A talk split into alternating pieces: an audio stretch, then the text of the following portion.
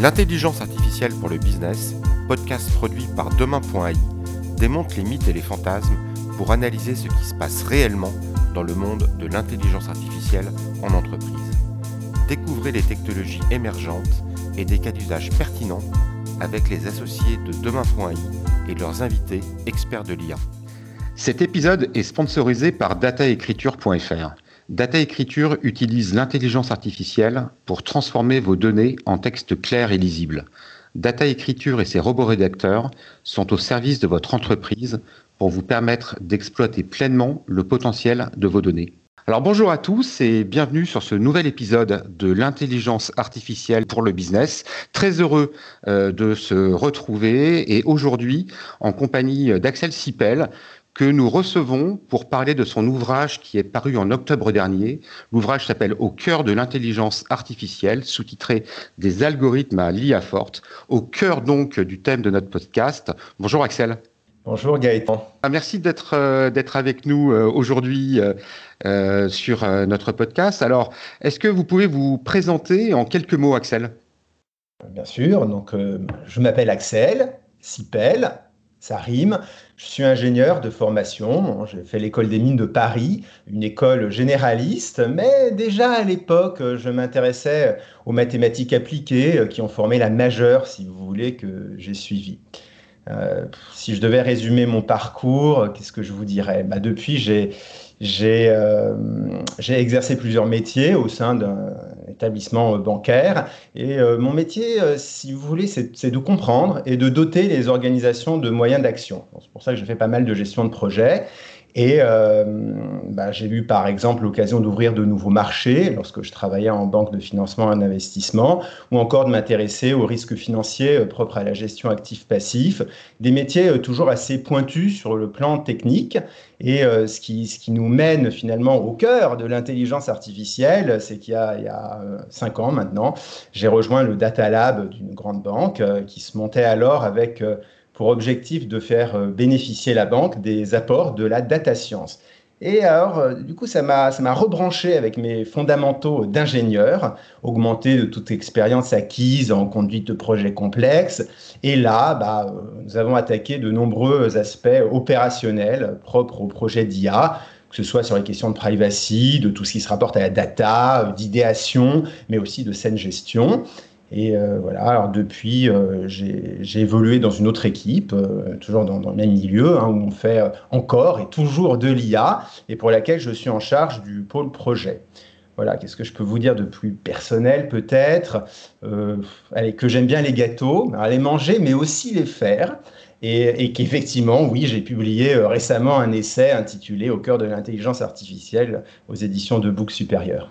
Voilà, alors justement, donc c'est euh, effectivement dans ce cadre-là qu'on euh, a cette, euh, cette discussion aujourd'hui. Alors, cet ouvrage, on va bien sûr en parler profondément, mais je crois que euh, un des grands axes, c'est euh, évidemment euh, de s'intéresser au décalage entre le, les fantasmes et la réalité en matière d'IA. Donc ça, c'est un sujet que régulièrement nous on aborde dans, dans le, le podcast. Mais déjà, est-ce que vous pourriez nous raconter finalement la genèse de, de ce livre? Pourquoi? Qu'est-ce qui Qu'est-ce qui a déclenché cette envie? De euh, coucher dans près de 500 pages à 360 degrés hein, finalement sur euh, l'intelligence artificielle. Euh, c'est, bah, en fait, c'est avec tout le confort d'un recul de plusieurs mois sur sa parution et la satisfaction des éloges des premiers lecteurs que je, je peux resituer en effet dans son contexte cet essai que j'ai commis sur cette matière qui fait tant parler d'elle, à tel point qu'on l'expose même au journal de 20 heures, qui est l'intelligence artificielle. Alors, je pense que vous m'accorderez qu'il n'est pas un commentateur qui niera l'impact qu'elle aura sur nos sociétés. Plus rares, en revanche, sont ceux qui sont capables de vous expliquer pourquoi. Et quant à ceux qui seraient susceptibles de vous faire comprendre simplement ce que c'est, ils sont encore moins nombreux. Et je l'ai moi-même constaté lorsque je me suis retrouvé dans la position de devoir expliquer à des personnes euh, éloignées de l'IA euh, ce qu'était cette matière et ce qu'elle pouvait faire pour elles. Euh, alors comme j'étais pas le premier euh, dans ce cas de figure, euh, j'ai regardé avec une certaine bienveillance ce qui se faisait à droite à gauche et j'ai pris alors conscience du fossé profond qui existait entre la réalité scientifique de l'IA et le discours à son sujet. Voilà, absolument, hein, parce que comme on, comme on le sait, il y a eu ces dernières années un, raisonnement médiatique euh, sur euh, l'IA qui a véhiculé beaucoup de fantasmes, et puis il y a aussi évidemment la culture populaire qui ramène aux robots, aux robots tueurs, etc. Donc vous aviez senti en fait de cette expérience que cette prise de conscience du, de, ce décalage entre réalité et, et, le discours qui a été véhiculé eh ben, devait être euh, clarifié et qu'il y avait quelque chose à dire donc à travers euh, la rédaction de, ce livre. Exactement, c'est de là qu'est né le, projet de ce livre. Euh, donc paru en fin d'année dernière, effectivement, comme vous l'avez rappelé. dans cet essai, je fais de la vulgarisation scientifique pour démythifier l'IA, qui en a bien besoin, et donner quelques opinions sur ce qui entoure cette matière, dans le but de susciter les bons questionnements. Alors en fait, je voulais un livre couvrant, un livre sur l'IA. Euh, vous l'avez, euh, vous l'avez dit d'ailleurs tout à l'heure, et c'est vraiment un compliment, que c'est une vision 360, un livre où on, on nommait euh, pas grand-chose. Voilà. du coup, je lui donnerai la forme d'un essai avec de véritables explications scientifiques, mais vulgarisées, en tentant aussi d'allier dans le même volume les sciences et les lettres, comme garantie d'ouverture à un public nécessairement motivé par le sujet, mais non nécessairement spécialiste. Le but, euh, c'est que ça se lise comme un roman, en assumant la difficulté euh, technique inhérente à la matière. Alors si on rentre un petit peu euh, plus dans le, dans le détail hein, donc, du public qui, qui est visé, donc on est sur un lectorat qui n'est pas forcément un lectorat de spécialiste, c'est pas un livre qui va rentrer dans le, détail très précis euh, de la conception des algorithmes. Mais euh, en même temps, ce que vous disiez, c'est qu'il il faut quand même être motivé pour rentrer dans cette matière. Donc, comment on pourrait décrire un petit peu le public qui est visé par, par l'ouvrage? Ce sont des professionnels en entreprise, des étudiants-chercheurs Comment on pourrait le qualifier? Alors, vous avez raison de noter qu'il y, y, a un élément d'implicite. Hein, lorsqu'on pense avoir quelque chose à dire, et euh, l'implicite, très lié à l'intelligence, y compris artificielle, est un des grands thèmes de ce livre où l'on démarque la différence entre l'explicite et l'implicite, ainsi que tous ces avatars. En fait, euh, je dirais, l'IA d'avant, c'était celle de l'explicite. En étant un peu schématique, il y a 30 ans, vous mettiez des règles dans l'ordinateur et ces règles, elles étaient tellement intelligentes, naturellement, c'est vous qui les y aviez mises, que votre ordinateur, en les suivant, devenait intelligent. Maintenant, l'IA donne plutôt dans l'implicite. On rentre des données dans l'ordinateur et c'est lui, avec les fameux algorithmes, qui vous donne la règle. Et une fois qu'elle est disponible, vous pouvez la réutiliser. Alors, euh, toute cette introduction, finalement, pour dire que l'implicite auquel je fais mention est que quand on a quelque chose à dire, il est sous-entendu que c'est à dire à quelqu'un. Alors, la cible du livre, eh bien, c'est toutes les personnes intéressées par ce sujet et qui voudraient en comprendre les sous-jacents scientifiques sans qu'elles aient à connaître nécessairement la manière de les réaliser. Donc finalement, plutôt les gens qui se posent la question pourquoi que ceux qui se demandent comment. Sont ainsi abordés euh, en premier lieu la manière de faire de l'IA, la modélisation, et euh, les limites inhérentes à cette approche. Après, on peut parler du transhumanisme, de l'impact sur le travail, de la position monopolistique, hein, on ne prend que peu de risques à l'affirmer, des GAFAM, et de la possibilité euh, argumentée, contre-argumentée euh, d'une IA forte, celle qui est censée nous concurrencer un jour. Oui, absolument. Je crois que c'est bien de remettre un petit peu des points sur l'I et puis aussi de poser euh, sur, euh, sur le papier euh, des choses que nous, les professionnels de l'IA, nous savons, mais qui sont vraiment très difficiles d'accès, je crois, pour un public plus large. Alors, Qu'est-ce que, à l'intérieur de ces 500 pages, finalement, si on essayait de résumer un petit peu le, propos, quels seraient les, les, faits saillants Comment est organisé en fait cette, le, le, cheminement de l'ouvrage à travers ces, euh, voilà, c'est presque 500 pages. Donc en fait, on a, vraiment la place euh, de pouvoir parler de beaucoup de choses. Donc comment est organisé en fait la, euh, le propos? La première partie du livre, avec ce que je viens de, dire, se doit donc d'expliquer l'IA. Hein. le syllogisme, il est là, on, l'entend bien. Et c'est le pôle positif. alors la question qui va se poser, c'est comment parler d'une matière technique sans avoir recours au formalisme mathématique? Alors, c'est une chose bien connue du milieu de l'édition, c'est-à-dire un, un kidam qui feuilletterait votre livre, attiré par le titre, hein, le, poids des mots, ou la couverture, le choc des photos, et qui découvrirait euh, à deux ou trois reprises euh, quelque obscure formule mathématique, le refermerait et le reposerait poliment sur son présentoir en pensant que ce n'est pas pour lui. Et pourtant, l'objectif, ce n'est pas de faire de la fausse vulgarisation. Euh, lorsque des personnes vous expliquent qu'on fait apprendre l'IA en lui montrant des exemples, a-t-on véritablement appris quelque chose à son public ou à son auditoire? Quand je dis apprendre, je veux dire faire comprendre. J'ai donc eu recours à un certain nombre de comparaisons d'exemples en ayant choisi de ne pas éluder la difficulté, c'est-à-dire de ne pas la contourner, mais de passer au travers. C'est ce que j'explique d'ailleurs dans mon avant-propos. Euh, cette première partie, euh, c'est donc l'occasion d'introduire du vocabulaire et de parler des différents types d'apprentissage machine. Mais comme je souhaitais assurer une certaine pérennité à mon propos, hein, ça se comprend, dans cette présentation, j'ai pris du recul et euh, parlé de ce qui se cache en réalité derrière l'intelligence artificielle et qui est à la base de toutes les approches scientifiques, la méthode de la modélisation. Oui, mais je crois que c'est, euh, important euh, effectivement de, faire cet équilibre entre bon, la partie euh, mathématique euh, de la définition des algorithmes qui évidemment n'est pas à la portée de tous, mais, mais aussi le fait de, de pouvoir quand même un peu lever le capot, parce que pour beaucoup de personnes, il y a un côté magique dans les IA, et, et, du coup, ça, ça, crée un système sur lequel il y a beaucoup de mythes. On, on va pouvoir peut-être en reparler tout à l'heure sur euh, l'incidence que ça peut avoir sur le travail. Est-ce que les robots vont remplacer les salariés Et, finalement, toutes ces craintes qui sont, euh, euh, qui sont présentes dans la société et aussi dans l'entreprise dans certains cas, et qui, sont, qui relèvent pour beaucoup du domaine du mythe.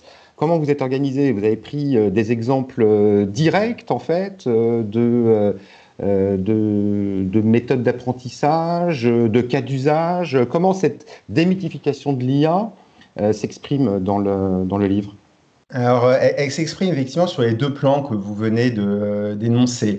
Alors, si je reviens sur, sur l'approche, comme j'avais pour cible d'expliquer aux gens des, des, fondements scientifiques et finalement d'éliminer un petit peu le bruit marketing autour de la discipline, euh, bah, il s'agissait de démythifier. Donc, on présente le pôle positif, qu'est-ce que c'est, qu'est-ce que ça fait, comment ça marche, en expliquant, vulgarisation scientifique. Et effectivement, ce pôle positif, il attire à lui, devinez quoi? Bah, Un pôle négatif, celui qu'on essaye toujours de dissimuler, hein, de, mettre sous le tapis, euh, qui sont les limites intrinsèques à ces approches et qui constituent la deuxième partie du livre. Et qui était pour moi une partie euh, tout à fait essentielle, car représentant la partie critique de l'intelligence artificielle. Et dans ma conception, il était important que cette critique soit euh, endogène à la matière elle-même, euh, qu'elle ne soit pas issue d'un méta-discours sur ses conséquences.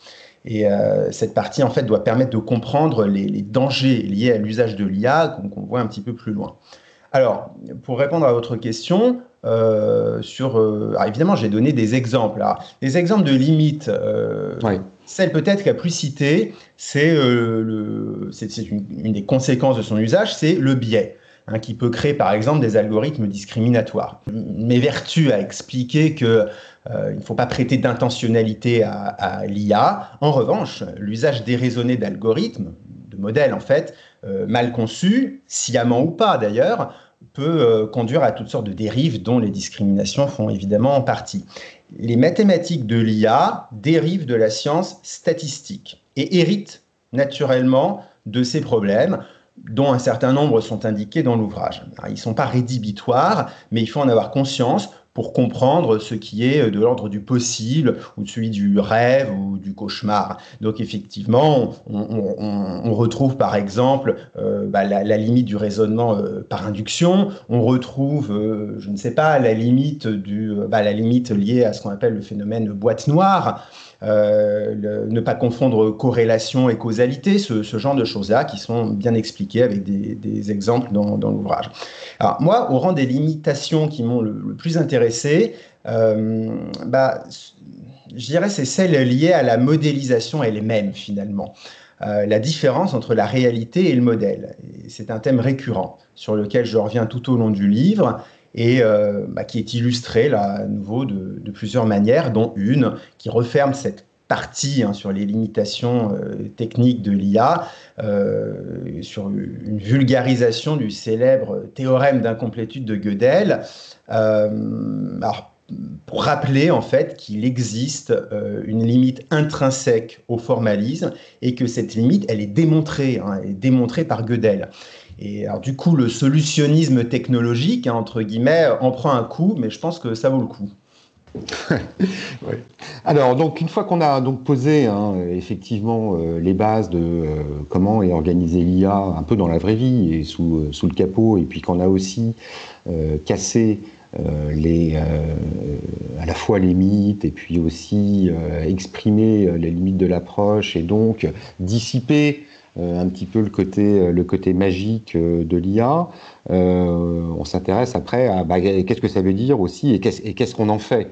Euh, donc là, euh, qu'est-ce qui, euh, pour vous, sont aujourd'hui des applications de l'IA qui sont soit largement répandues sans peut-être qu'on en ait vraiment l'impression, ou qui seraient justement d'autres applications qui seraient en progression et qui vont devenir dans un futur proche des applications totalement génériques.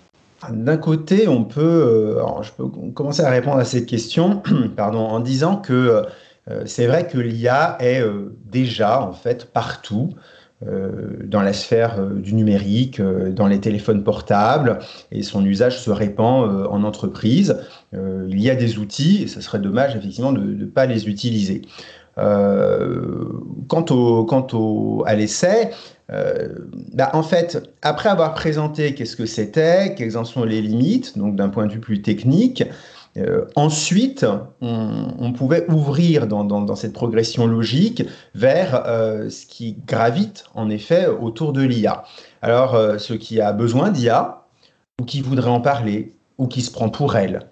Et euh, donc, en fait, dans, la troisième partie, typiquement, je traite de sujets qui sont corrélatifs à l'intelligence artificielle, mais qui s'en éloignent parfois techniquement. Alors, euh, vous avez euh, l'impact sur l'emploi, hein, tous ces robots censément intelligents qui vont nous priver de notre travail. le transhumanisme, on ne peut pas dire que c'est un discours qui est étranger à l'intelligence artificielle. Euh, il y avait par ailleurs une, certaine unité du numérique à respecter, donc euh, réseaux sociaux, blockchain, qui pour le coup n'ont qu'un rapport distant avec l'IA, mais qui lui sont souvent associés. D'accord. Alors sur le le sous-titre, euh, j'indiquais tout à l'heure que en fait le, sous-titre est des algorithmes à l'IA forte. Donc bon, il y a sujet il y a sujet de l'IA forte et sur lequel là aussi euh, on entend euh, tout et n'importe quoi hein, sur euh, ce que ça pourrait devenir, allez, disons à horizon 2050. Donc voilà, donc ça, ça fait l'objet d'une partie en, fin d'ouvrage. Donc qu'est-ce qu'on peut en dire de ça? Quelle est votre position sur ce curseur entre IA faible, IA forte Est-ce qu'il a vraiment un sens? Et si oui, qu'est-ce que, comment on pourrait qualifier notre situation actuelle? Hmm. Alors, euh, effectivement, euh, la, dernière partie, bon, d'abord, elle débute par un ultime chapitre technique euh, qui sert un peu de révision à l'ensemble sur un sujet hautement complexe hein, que la trentaine de pages qui lui est consacrée n'épuise bien évidemment pas, qui est le traitement automatique du langage. Et après, on prend du recul en étudiant quels peuvent être les dangers de l'IA, alors, les questions d'éthique sont évidemment abordées. Bon, beaucoup s'y essayent avec plus ou moins de bonheur. Euh, la question, c'est comment élaborer finalement sur une matière issue des sciences dites dures, dont les sous-jacents échappent euh, parfois aux penseurs, dont la technicité est tout autre.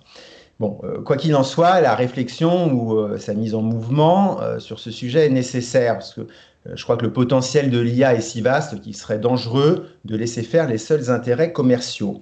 Alors, ce qui nous ramène à la question que vous posiez, qui pour moi était la question limite euh, qui m'intéressait au sujet de l'IA, c'était de savoir euh, si euh, nous pourrions rencontrer sur notre chemin une IA forte, donc l'ordinateur intelligent et conscient. Et effectivement, le sous-titre du bouquin, il, oriente, en fait, il constitue une, une sorte de flèche, c'est-à-dire que on part des algorithmes, qui est finalement la manière sérieuse de parler d'intelligence artificielle, et on vise tout au bout, qu'est-ce que c'est que cette IA forte?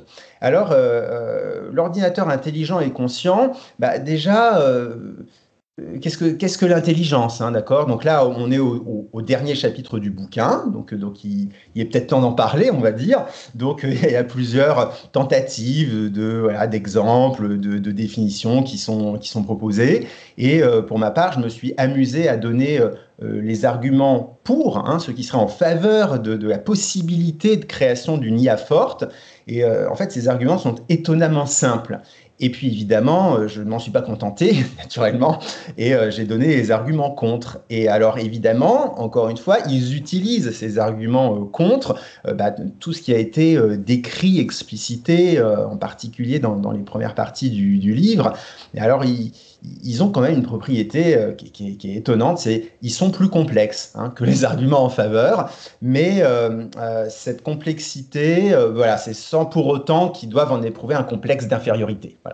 Donc en fait, en, je dirais, euh, au, final, moi, ce livre, je l'ai écrit. Alors, il, ne parle pas, c'est pas, pas un livre sur l'IA forte. Hein, c'est pas ça. C'est vraiment, on va se poser la question tout au bout du bout, une fois qu'on sait ce que c'est, ce que ça fait pas, euh, qu'est-ce qui gravite autour, à quoi ça pourrait être appliqué eh bien, euh, de s'attaquer à cette question un petit peu fantasmagorique.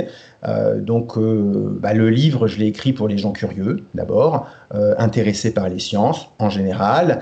je l'ai écrit pour que ces personnes soient protégées des discours faux, pour qu'ils puissent savoir, se raccrocher à des notions, et pour qu'ils puissent enfin se poser les bonnes questions, et peut-être emporter avec eux quelques réponses.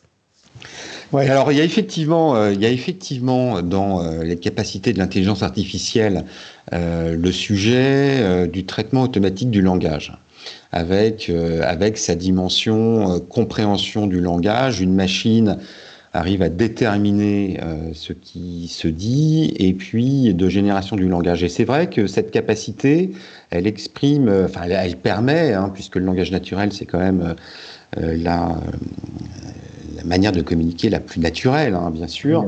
Elle, euh, voilà, elle renvoie aussi, elle personnifie un peu ces, machines intelligentes. Donc, euh, on pourrait s'arrêter quelques, quelques minutes sur euh, le traitement automatique du langage pour peut-être que vous nous en, donniez votre propre définition et puis peut-être parler de d'où nous en sommes en termes d'état de l'art, de cas d'usage et, des avancées. Alors, ce que déjà vous, Axel, pour vous, le traitement automatique du langage, c'est comment, où est-ce qu'il s'inscrit dans la palette des, euh, des capacités de l'IA et, euh, qu'est-ce qu'on peut en dire?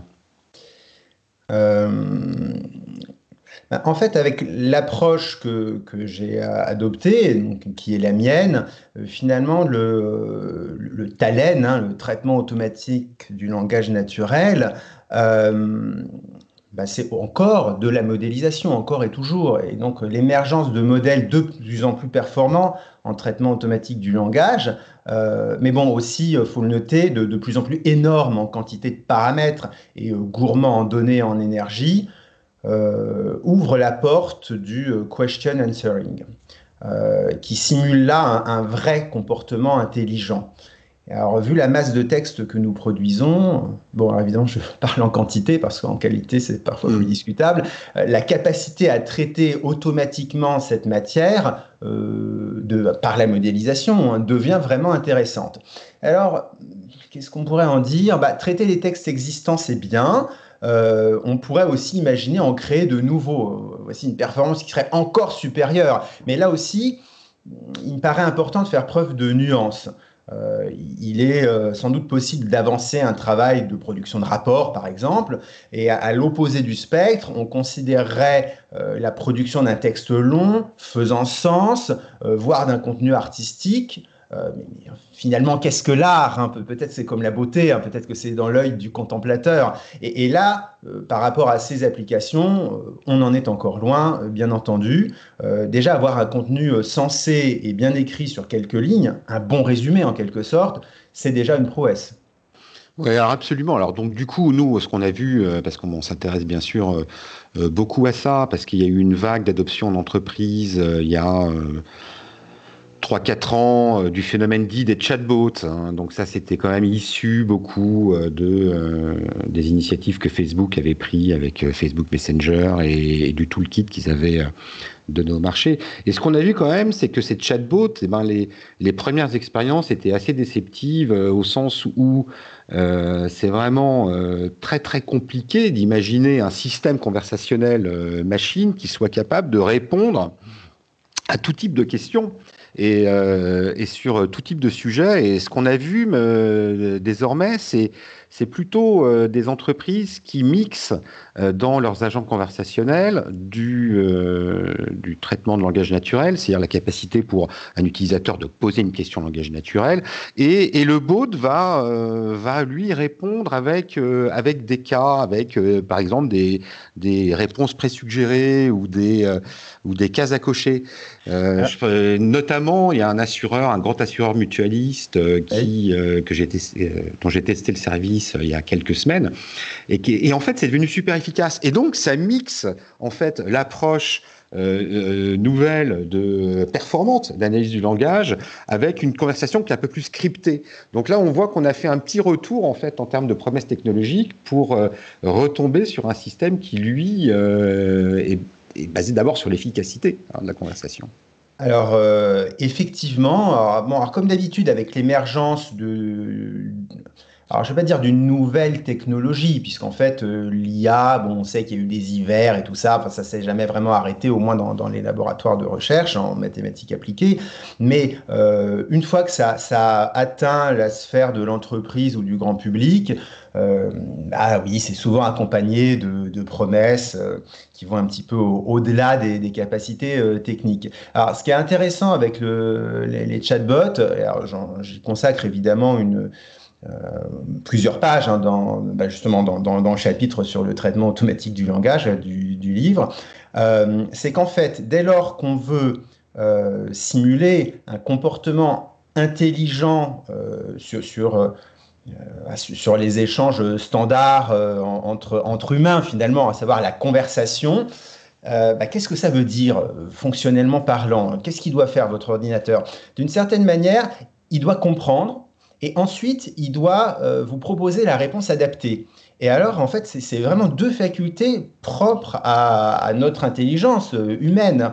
Euh, comprendre, ça, veut dire quoi? Ça veut dire, donc, d'un point de vue traitement automatique, être capable d'isoler des intentions. Hein, finalement, un utilisateur va rentrer une question, il faut que l'ordinateur puisse la raccrocher à quelque chose. Alors, évidemment, quelque chose qui va souvent être préétabli parce que il y a comme précisément euh, l'IA forte, bah, a priori on la connaît pas. Alors on la connaît très bien dans, Terminator, mais bon, mis à part, mis à part ça, on la connaît pas. Euh, eh bien, euh, cette faculté de compréhension va pouvoir être faite soit avec des, des règles, donc c'était le traitement automatique du langage euh, jusqu'à présent, soit en passant sur ces notions de modélisation grâce à des corpus de texte et finalement du machine learning. Alors, on conjugue les deux parce qu'évidemment, les, les, approches, elles ne sont pas mutuellement exclusives. Et donc, ça permet d'avoir cette première brique de, entre guillemets, compréhension. Ensuite, vous avez la réponse. Et alors, la réponse, c'est en, encore plus compliqué finalement, mais d'un point de vue euh, traitement, ça se fait plus simplement. Par contre, ça demande beaucoup de travail parce que ça veut dire qu'en effet, vous, l'avez bien dit, il y a tout un tas de, scripts, d'arbres à, réaliser et qu'évidemment, plus vous, euh, plus vous consacrez de temps et d'expertise métier à la réalisation de, de ces euh, schémas conversationnels, et eh ben plus votre chatbot va avoir l'air intelligent et l'air de vous répondre. Et donc, du point de vue de l'utilisateur, on se dit mince, il a compris ce que j'ai demandé et en plus, la réponse est pertinente. Mais c'est pas de la magie, c'est beaucoup de travail derrière. C'est pas la même chose. Oui, voilà. Et donc ça, ça comme sur ce sujet de traitement du langage comme, comme sur d'autres, on voit derrière qu'il y, a, y a du travail d'entraînement, de paramétrage, de calage, et qu'au fond, c'est quand même et avant tout les humains, les concepteurs qui sont, qui sont derrière ces intelligences artificielles qu'on utilise aujourd'hui. Alors, euh, euh, on, va s'approcher hein, de, la fin de notre, euh, de notre épisode. Alors, traditionnellement, on, souhaite donner des conseils de lecture ou des idées d'approfondissement pour notre audience. Donc, qu'est-ce que vous pourriez conseiller à nos auditeurs pour approfondir le sujet, évidemment, au-delà de votre propre ouvrage? oui, effectivement, je ne souhaite pas commettre euh, d'impair ou d'impolitesse en, préconisant la lecture de mon ouvrage. Bon, c'est, euh, Que nous mettrons, dont nous mettrons le lien euh, évidemment en, description du podcast sur les différentes plateformes d'écoute. Bon, merci. Bah, écoutez, moi, bon, j'ai, procédé à beaucoup de lectures hein, quand, j'ai, écrit ce livre.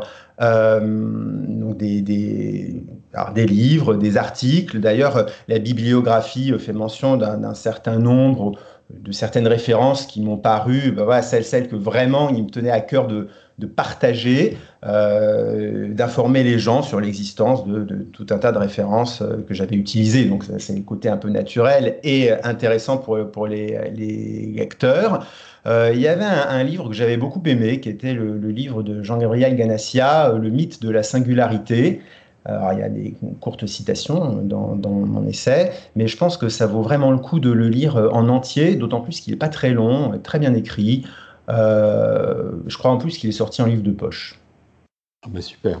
Alors de notre côté, nous on voudrait recommander en fait de consulter un site internet qui s'appelle primo, p r i m o euh, AI, hein, qui est une ressource complète euh, sur l'IA. C'est d'ailleurs organisé autour d'un wiki, donc pour les utilisateurs de Wikipédia, ils ne seront pas, pas perdus, et qui présente euh, plus de 600 fiches sur les différentes dimensions de l'IA, techniques, algorithmiques, méthodes d'intégration, avec beaucoup de, beaucoup de fiches qui comprennent des, des liens vers, vers des, vidéos. Donc une ressource pédagogique intéressante. Alors voilà, on, s'approche donc de la, de la conclusion. Euh, merci beaucoup, euh, Axel, euh, d'avoir partagé sur le podcast qui a guidé votre réflexion depuis plusieurs années, hein, parce que finalement, que ce soit dans votre formation initiale ou dans votre rôle dans le secteur bancaire, vous êtes un opérationnel, un praticien Hein, de l'intelligence artificielle et vous avez euh, compilé en fait tout cela dans, dans le livre. Merci beaucoup Axel euh, d'avoir partagé tout ça avec notre, euh, notre audience. Nous vous donnons rendez-vous bientôt pour un nouvel épisode de l'intelligence artificielle pour le business. Et bonne fin de journée Axel. À bientôt. Bonne fin de journée Gaëtan. Merci à vous. C'était un plaisir. À bientôt. Au revoir. Au revoir.